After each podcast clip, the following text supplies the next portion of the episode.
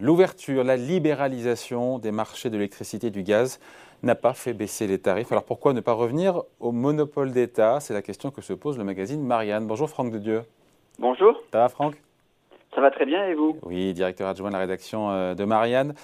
Euh, d'abord, est-ce qu'il y aurait une, spécificité française euh, Parce que ce n'est pas la faute d'EDF ou d'Engie si, si le cours du gaz flambe? Là, j'imagine que tous les Européens aussi ont vu leur facture flamber, non?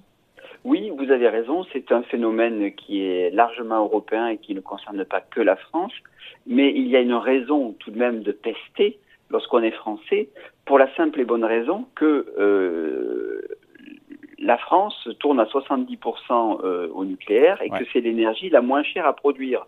Donc les Français se disent, on a quand même, enfin nous, nos prédécesseurs, euh, ont largement financé euh, le parc nucléaire français, c'est au moins pour en profiter et avoir une énergie qui est moins chère. Et eh bien, ce qui se passe par le phénomène notamment de la libéralisation et de la mise en concurrence au niveau européen euh, décidé euh, au tournant du, siècle euh, par la droite et la gauche, eh bien, on se retrouve avec une, énergie qui finalement beaucoup plus chère pour deux raisons. La première, c'est que ce système-là euh, on ne va pas y revenir dans le détail parce qu'il est très technique euh, sur, le, phénomène concurrentiel euh, et de libéralisation, mais c'est que EDF e est un peu obligé de vendre bon marché une partie de son électricité nucléaire à des concurrents pour les faire émerger et pour qu'émerge une vraie concurrence.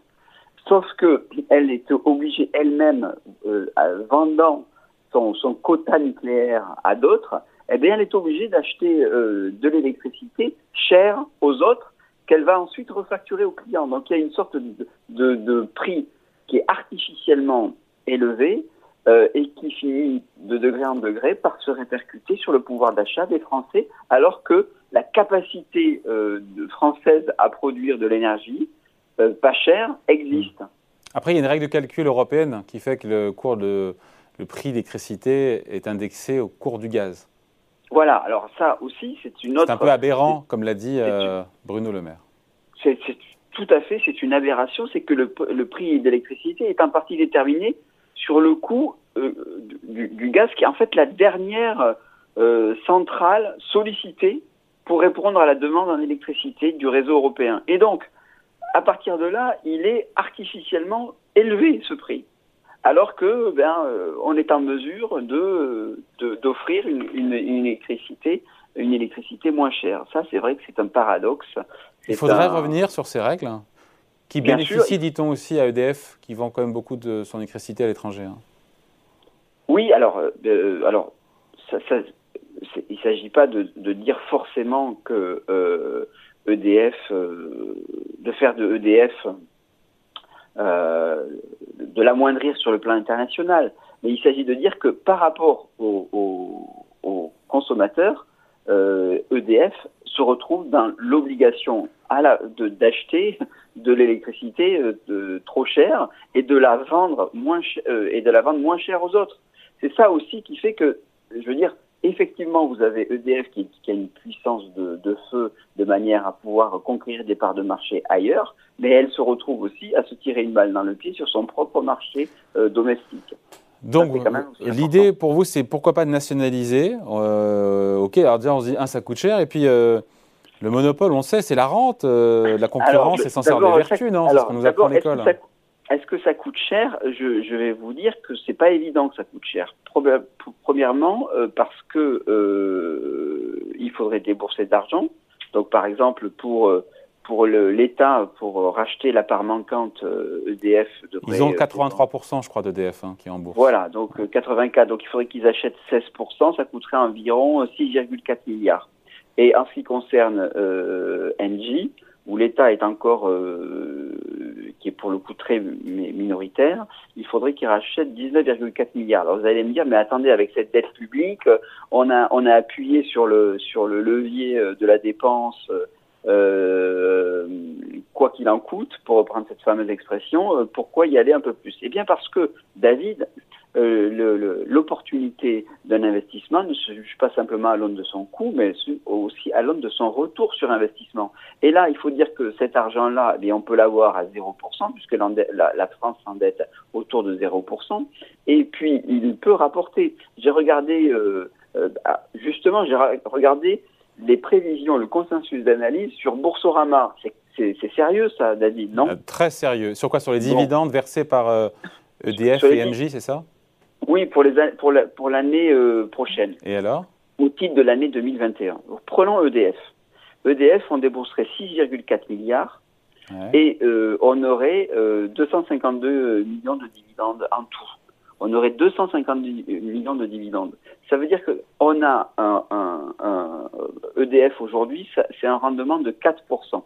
Engie aujourd'hui enfin pas aujourd'hui, c'était euh, en fin de semaine dernière, en début de semaine euh, de cette semaine-là, euh, le cours a peut-être varié, il, est, il assure du 6% de rendement. EDF 4%, Engie 6%. Donc moi je veux bien de me dire, attendez, vous allez augmenter la dette publique française, certes, mais vous avez des rendements, des coupons de 2021 et de 2022 prévus par les analystes qui laissent entendre que vous avez des très bons rendements. Et les analystes, c'est pas des bolcheviks, ils n'ont pas envie de tout nationaliser. Ils, font des prévisions qui sont assez Donc financièrement, ça serait pas un gouffre, loin s'en faut vous écouter. Et ça changerait quoi de nationaliser pour le commun des mortels, pour ceux qui payent sa facture d'électricité ou de gaz tous les mois? Alors, d'abord, euh, le celui qui paye sa facture d'électricité, premièrement, et il est aussi citoyen.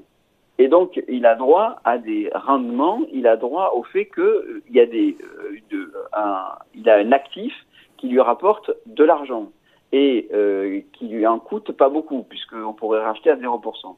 Ensuite, en ce qui concerne le, la question de la question du, du client, euh, comme je le disais, cette, cette, cette, cette, mise en concurrence et cette libéralisation a produit une augmentation du, du prix. C'est ça le paradoxe, c'est qu'on se disait, au fond, la concurrence, euh, partons du, du, je dirais, du premier paradoxe la concurrence, elle doit faire baisser les prix parce que, eh bien, elle conduit à réduire euh, les marges. Et donc, vous avez raison de dire s'il y a, s'il y a une, un, manque de concurrence, il peut y avoir une rente liée à des marges trop élevées.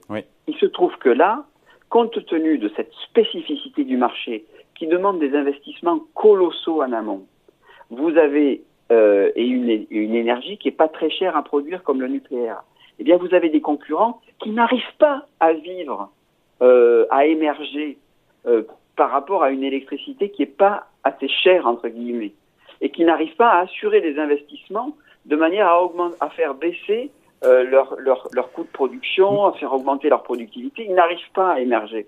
Et donc, pour émerger, eh bien, on va leur dire artificiellement, on va réglementer quelque part l'émergence de la concurrence, qui est paradoxale, puisque la concurrence, elle est, elle est quelque part, c'est, je dirais, j'ai envie de vous dire, c'est presque un ordre naturel des choses. Franck, on a réussi à libéraliser, faire baisser les prix dans les télécoms. Pourquoi est-ce qu'on a réussi en télécom, on n'arrive pas à le faire dans l'énergie? Parce que, en fait, euh, l'énergie, elle, elle, elle provient de différentes sources le, la, la, la, minute de, de, télécom, elle provient finalement du même tuyau. Elle a le tuyau à peu près la même gueule. Pardonnez-moi l'expression. Mm. Alors que là, vous avez de l'énergie qui peut provenir du nucléaire, qui peuvent provenir d'une centrale à, à, charbon, euh, du gaz, de, de l'hydraulique, de l'éolien, etc. Et donc ces coûts-là, ils sont pas, ils sont différents. Ils sont différents et vous avez donc une prime quelque part pour l'opérateur historique qui a déjà fait ses investissements. C'est ça le, le, le, le, paradoxe de, énergétique. C'est que, et qui justifierait, je pense, euh, de revenir à, cette, à ces questions de monopole. Je dis pas que. Est-ce que Bruxelles nous laisserait d'ailleurs? Non, non. Mais il y a un moment donné où bah, il faut savoir dire euh, je suis désolé, euh, nous, on n'est pas d'accord. Voilà, taper du poing sur la table. Merci en tout cas. Casser la vaisselle. bon, merci en tout cas. Point de vue signé Franck de Dieu, directeur adjoint de la rédaction de Marianne. Merci Franck, bonne journée. Merci, au revoir.